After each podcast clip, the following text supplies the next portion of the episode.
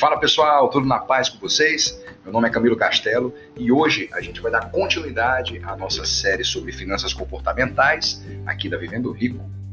E já se prepara para anotar, pega aí seu bloco de notas ou material de anotação, agenda, enfim. Eu sempre enfatizo a importância de anotar porque a gente força o cérebro a relembrar dos principais pontos. O que seria diferente se vocês apenas escutassem aqui o podcast, onde quer que vocês estejam agora no momento, e depois tentassem relembrar de alguns fatos. A dica para anotar é: as coisas que chamaram a atenção de vocês, vocês anotam. Alguns dias depois, releiam essas anotações, ou então revejam, se for no celular. Vocês verão que algumas ideias vão surgir, ideias que vocês muitas vezes nunca pensaram que teriam. Então vamos lá. Hoje, nesse episódio, a gente vai conhecer os principais fomentadores das finanças comportamentais. Quem que teve a ideia para transformar isso em algo realmente plausível, em algo que é utilizado e levado em consideração muito grande dentro de toda a área de investimentos? A gente hoje eu vou apresentar para vocês três deles: Daniel Kahneman, Amos Tversky e Richard Taylor. Daniel Kahneman nasceu em Tel Aviv, Israel, em 1934 e é até hoje considerado um dos principais teóricos disparado dentro da economia comportamental. Ele viveu em Paris durante a infância e voltou para Israel lá na década de 40, 1940 e poucos. Ele se formou em matemática e em psicologia na Universidade Hebraica de Jerusalém na década de 50. Kahneman foi para os Estados Unidos em 1958 e lá ele conseguiu obter o doutorado em psicologia pela Universidade de Berkeley em 1961. Atualmente, ele é professor da Universidade de Princeton Kahneman ganhou em 2002, olha só isso aqui, pessoal. Em 2002, ele ganhou o Prêmio Nobel de Economia. Então começa a juntar as informações aí. O cara, ele obteve o doutorado em psicologia lá na Universidade de Berkeley, como eu falei para vocês. E em 2002, ele obteve o Prêmio Nobel da Economia. E acho que vocês já devem estar começando a intuir, né? É, palpitar a respeito do motivo desse prêmio Nobel.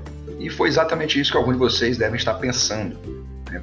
Ele, ele ganhou, ele obteve esse prêmio Nobel por causa dos seus estudos relacionados às finanças comportamentais.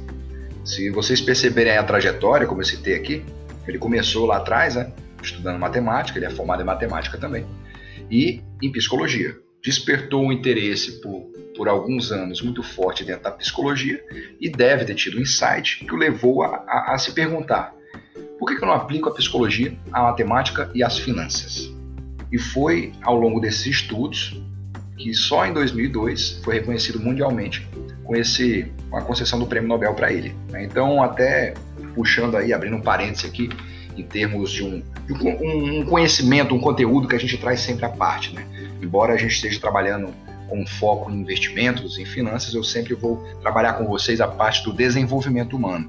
Então veja bem, ele se formou, ele obteve o doutorado em 1961 em psicologia em 1961. Ele se formou em psicologia, ou seja, graduação em matemática, em 1954. Ele recebeu o prêmio Nobel em 2002. Galera, são 41 anos de diferença até ele receber o prêmio Nobel. O que, a gente pode tirar de, de aprendizado disso? É justamente a persistência. E antes da persistência, ele tinha uma visão clara do que ele queria. Ele queria provar ao mundo, ele queria provar, de repente, bo as bolsas, as principais bolsas de valores do mundo, que a psicologia influenciava sim, e de uma maneira muito forte, as finanças em todas as suas vertentes. E foi essa persistência, ele não ficou meses, ele não ficou alguns anos, ele ficou quatro décadas insistindo nisso. E foi recompensado com que hoje, ainda hoje, né, é um dos principais prêmios que uma pessoa pode obter dentro da área intelectual. Então, se vocês têm algum sonho, se vocês têm algum desejo, aprendam hoje aqui com, com o que Daniel Kahneman pode transmitir para a gente através dessa experiência dele. Tenham para cada um de vocês aqui uma visão clara de futuro. O que, que vocês querem e como vocês querem estar daqui uns anos.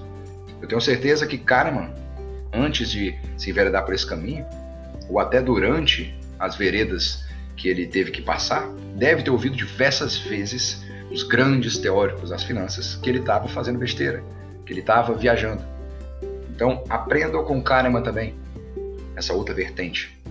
Tenham clareza do objetivo de vocês, clareza do propósito de vocês. A partir disso, comecem a se é, a encher a mente de vocês com tudo aquilo relacionado ao futuro ideal que vocês almejam. Beleza? Fechando o parênteses aqui, vamos seguir falando sobre as, os grandes fomentadores, os grandes teóricos iniciais das finanças comportamentais. Depois né, que, que Kahneman ganhou o prêmio Nobel, lá em 2002, ele fez uma parceria com Amos Tversky e desenvolveu uma das principais teorias, ela é inclusive utilizada bastante hoje é, no business, a tomada de decisões em algumas empresas, em vários setores de liderança de uma empresa. O nome dessa teoria é Teoria do Prospecto. Eu vou separar para vocês um episódio em que a gente vai bater somente teoria do prospecto, beleza? Além de desenvolver essa teoria juntamente com Amos Tversky, o Kahneman se aprofundou nos estudos de base cognitiva, usando a heurística e os vieses comportamentais. Por cognitiva, sempre que eu usar esse termo, e a gente vai usar bastante aqui no nosso podcast sobre finanças comportamentais, é tudo que é relativo a um processo mental de percepção, memória, juízo e raciocínio. Então, quando eu falar a palavra ah, cognitivo, cognitivamente, vocês podem entender como o que, eu percebi de informação disso que eu acabei de ler ou de ver. Como a minha memória está associada a isso. Qual é a minha decisão em relação a isso que eu acabei de ler ou ver. E heurística, vocês vão já já se familiarizar muito com esse termo, embora seja bem diferente, né? É o nome técnico que a gente dá aos vieses.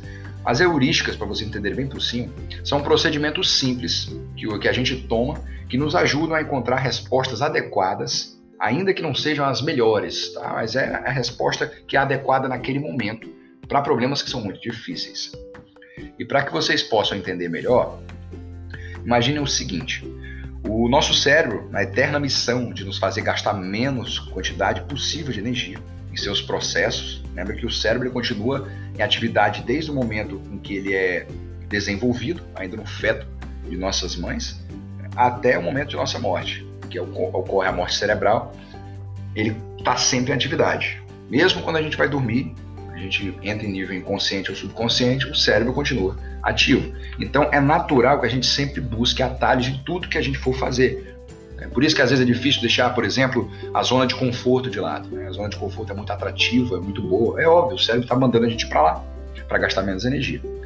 E retomando, né? quando a gente fala sobre buscar atalhos e trajetos mais fáceis, existe um problema.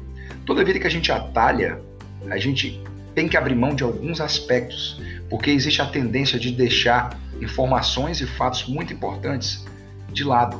Por eu estar indo por um caminho que não bate todas as alternativas que deveriam bater, eu acabo deixando de lado pontos que são muito importantes. E dentro das finanças, justamente eu deixar esses pontos de lado é que causa uma série de prejuízos, como a gente vai ver. A gente vai analisar cerca de 10, 12 vieses e heurísticas e vocês vão entender e talvez vão se familiarizar com muitos deles. Kahneman e Tversky, eles se envolveram fortemente, se envolveram fortemente no desenvolvimento dessa nova abordagem dentro da teoria econômica. E esse envolvimento dos dois, ao se engajar nesse movimento, é, que era basicamente o quê? Ah, vamos explicar para todo mundo que a psicologia tem uma incidência gigantesca nas finanças. As pessoas têm que saber que nem tudo são só números, nem tudo é totalmente lógico. Pelo contrário, às vezes é muito mais emocional do que lógico. E eles sempre persistiram nisso. E o, o efeito que tinha geralmente era reduzir a intensidade e a exclusividade de seu período anterior de colaboração conjunta. Lembrando que a gente está falando aqui né, da associação que o Daniel Kahneman fez com a Motivesky, ok, pessoal? Só para retomar o raciocínio. E eles continuariam publicando juntos até o falecimento de Tversky. Mas o período em que Kahneman publicou quase que exclusivamente com Tversky terminou em 1983, quando ele fez dois trabalhos com uma, com uma mulher, Anna Treisman, esposa desde 1978. Kahneman e Tversky eram bolsistas da Universidade de Stanford de 1978 até 1979, mais ou menos, quando Richard Taylor foi professor da universidade. Houve uma aproximação entre eles, ao ponto de eles se tornarem amigos muito próximos, e desde então tiveram uma forte influência no pensamento um do outro, sempre tendo uma escalada de raciocínio para contribuir, né, no caso, dentro das finanças comportamentais. Com base em teorias de Kahneman e Tversky, o Richard Taylor, Taylor lembrando para vocês aí né, que o Taylor foi professor deles na universidade, né, ele publicou em 1980 um artigo que Kahneman chamou de o texto fundador da economia, da economia comportamental. Agora, pessoal, vou falar bem por cima como é que são as heurísticas. Eu vou relembrar alguns conceitos de heurísticas para vocês e vou citar as principais. E de hoje em diante vocês podem se sentir livres para pesquisar a respeito disso. Quanto mais vocês tornarem o conhecimento de heurísticas de uma maneira automática, de uma maneira programada na cabeça de vocês, melhores as suas decisões na hora de investir vão ficar. Eu falo porque eu particularmente comecei há alguns anos a estudar heurísticas e toda vez que eu, eu entro em algum desses vieses, é como se acendesse uma, uma luz ou um alerta no meu cérebro. Fala, será que eu deveria investir nessa ação? Por qual motivo eu, tô eu estou decidindo realizar uma compra? De uma cota, duas, cinco, ou então fracionadas. Por que, que eu estou fazendo? E lembrando sempre, né, pessoal, que ah, não é porque eu estou investindo um valor ínfimo em, em cotas fracionadas que eu deveria deixar de lado um valuation, que eu deveria deixar de lado uma análise mais aprofundada. Negativo. Em breve, com a constância, o meu capital vai crescer. O capital de vocês vai crescer também. Tá bom? Seguindo aqui agora.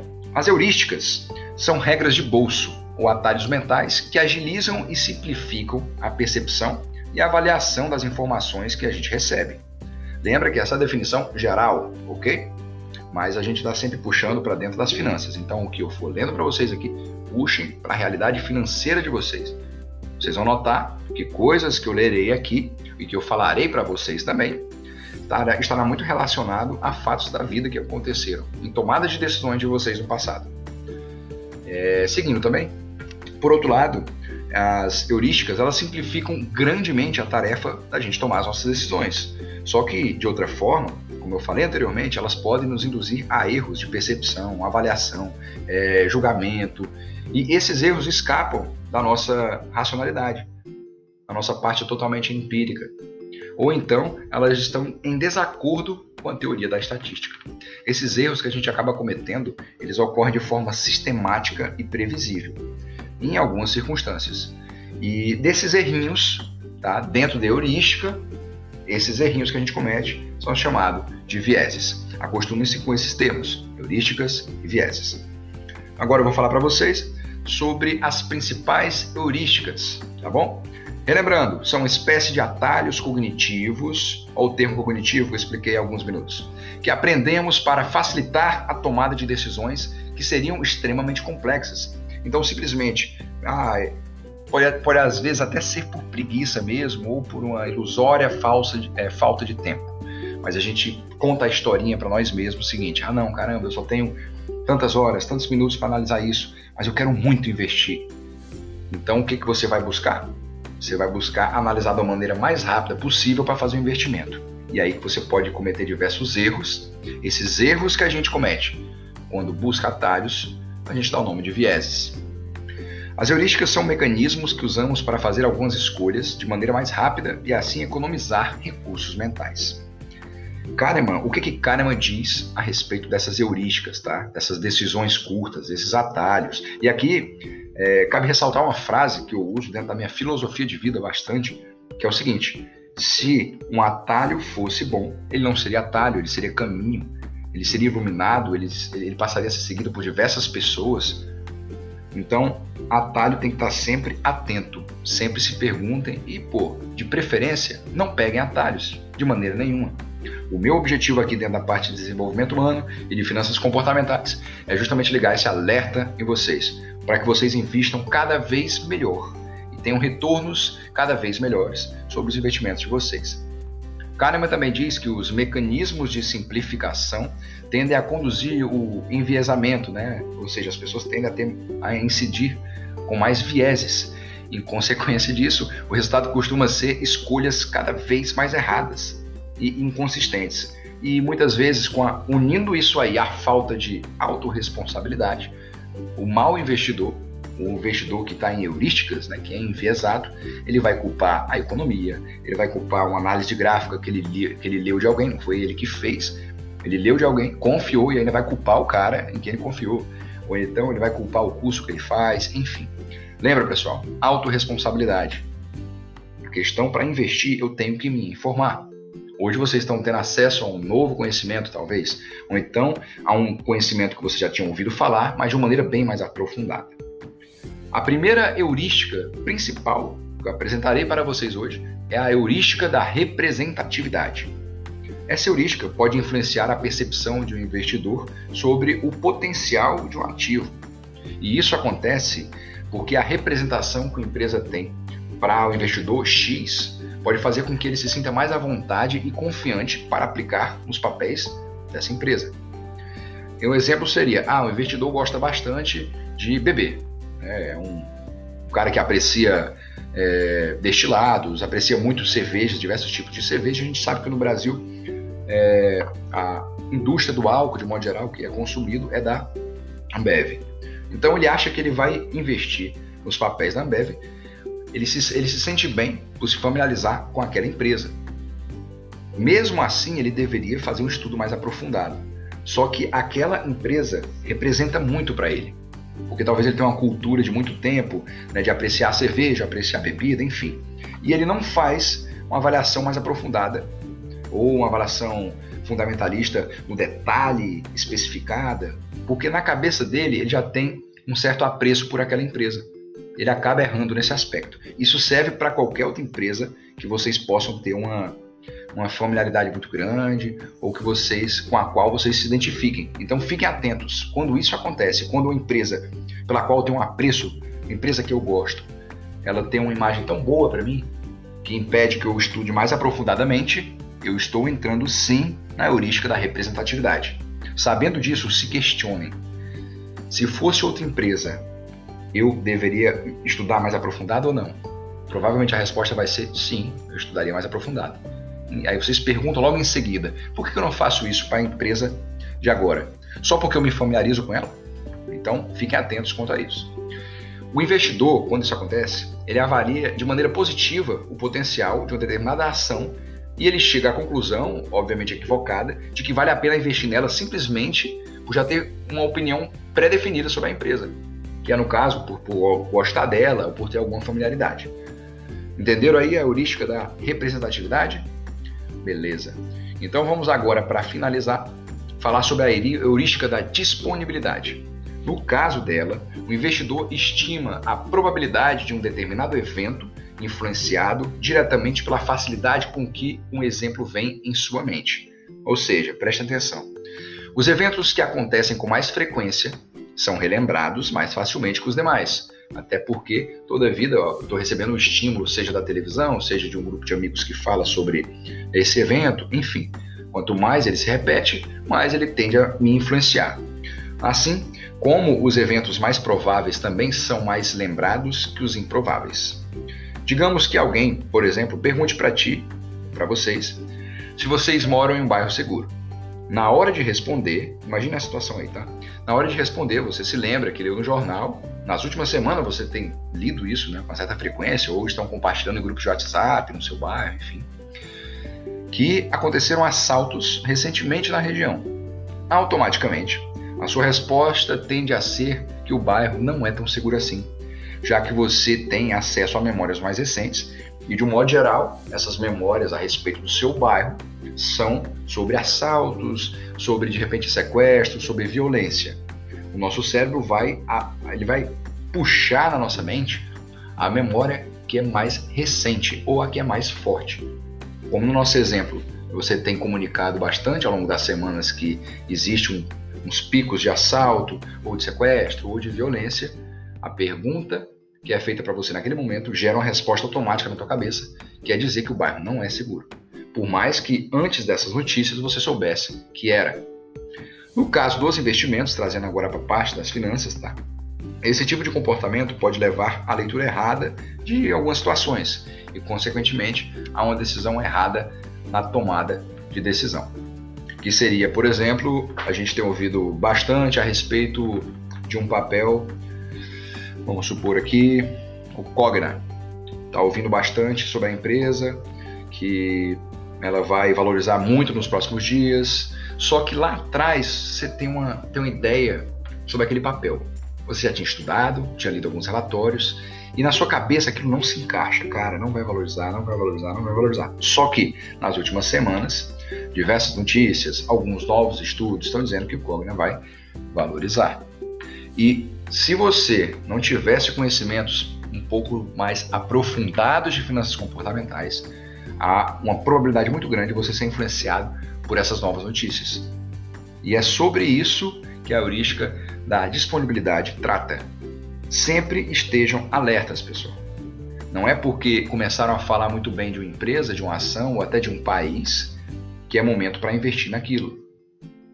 É, existe sempre o um modus operandi que é um, um, dos mais assertivos. Façam análise, análise fundamentalista bem feita, façam uma análise gráfica também bem feita. Nós aqui na, na Vivendo Rico, nós disponibilizamos o passo a passo de como analisar as empresas de um modo geral. O que acontece é que, obviamente, não é algo que seja tão prazeroso de fazer. É muito mais fácil lá abrir o nosso aplicativo. Ah, eu acho que essa empresa vai valorizar ah, me disseram que ela vai valorizar. Ir lá e comprar é muito mais fácil, eu faço isso em dois, três minutos, do que eu dedicar alguns dias da minha semana para fazer uma análise aprofundada daquela empresa que eu pretendo investir.